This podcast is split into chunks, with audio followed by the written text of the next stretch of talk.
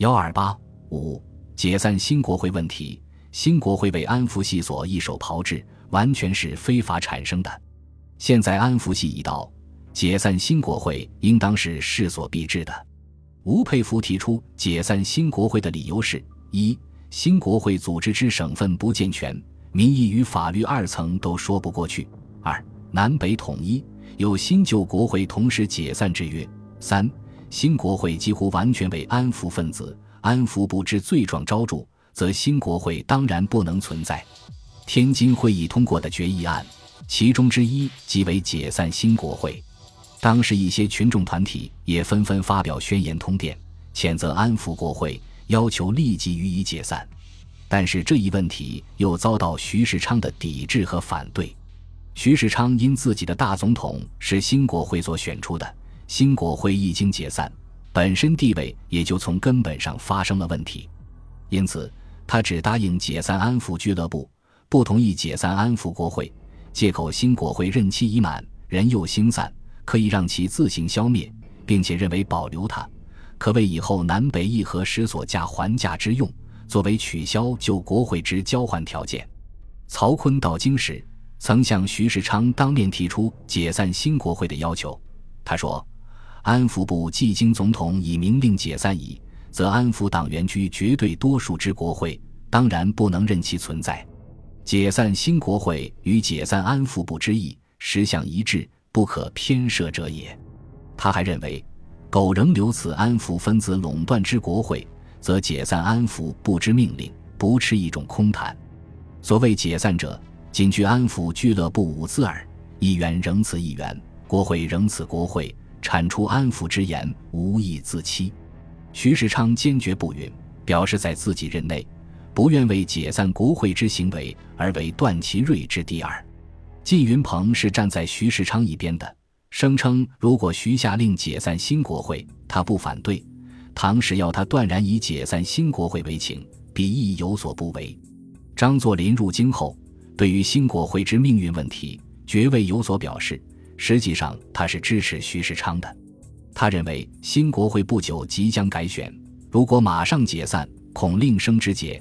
同时，安福议员已声明与安福系无关，死后定能同中央保持一致。若骤然解散，一切政令由中央命令执行，与共和政治不甚合宜。八月七日，在曹锟、张作霖和徐世昌、靳云鹏等人的联席会议上，除曹锟外，多数均不主张解散新国会，并且做了类似断不解散之议决。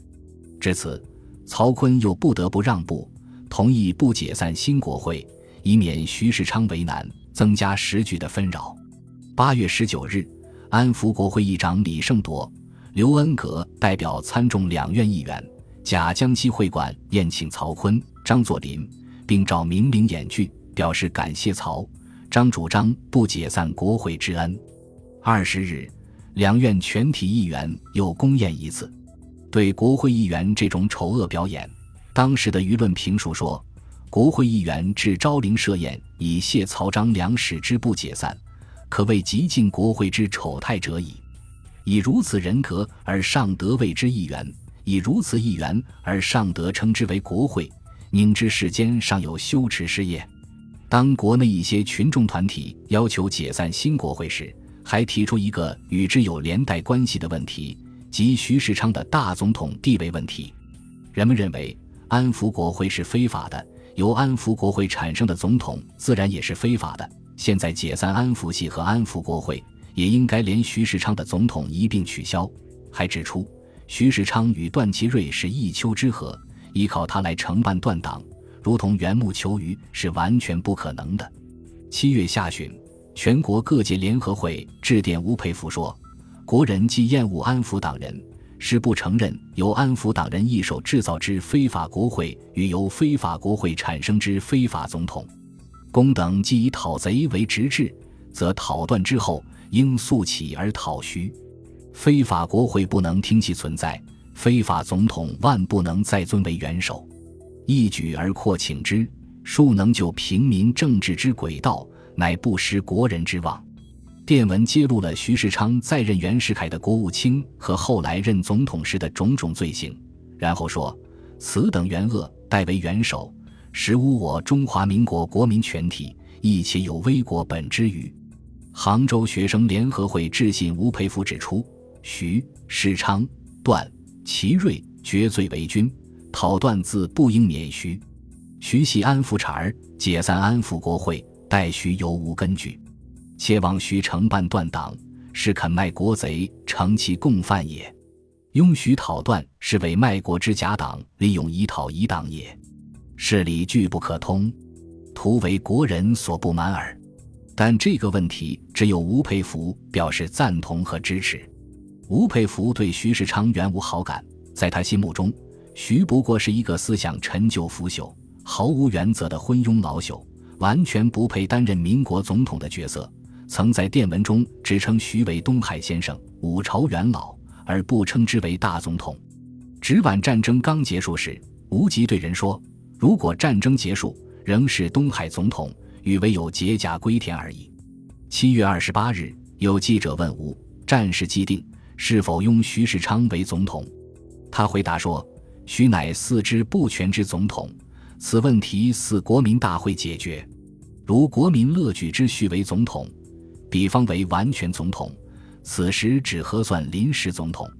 问：然则吴师长之宗旨，与张作霖对外报记者所说拥护徐总统之言相差矣。”答：非也，无人宗旨以拥护总统为拥护全国所承认之总统。今徐未经西南承认，只为半面总统耳。吴佩孚提出召开国民大会，其目的之一，就是要通过国民大会这种组织形式来解散安抚国会，取消徐世昌的总统地位。八月初，徐世昌派代表至长兴殿，向吴佩孚征询有关时局的意见。吴畏于礼遇，曾向代表宣称，他对召开国民大会、惩治祸首、解散国会等主张绝不让步，并且重申，总统选举手续非法，应由一人民代表之国会重选之，定期去留。八月六日，吴进京时，拒不往谒徐世昌，徐指责吴太骄傲，也根本没有把这个后生小子、偏皮牙将放在眼里。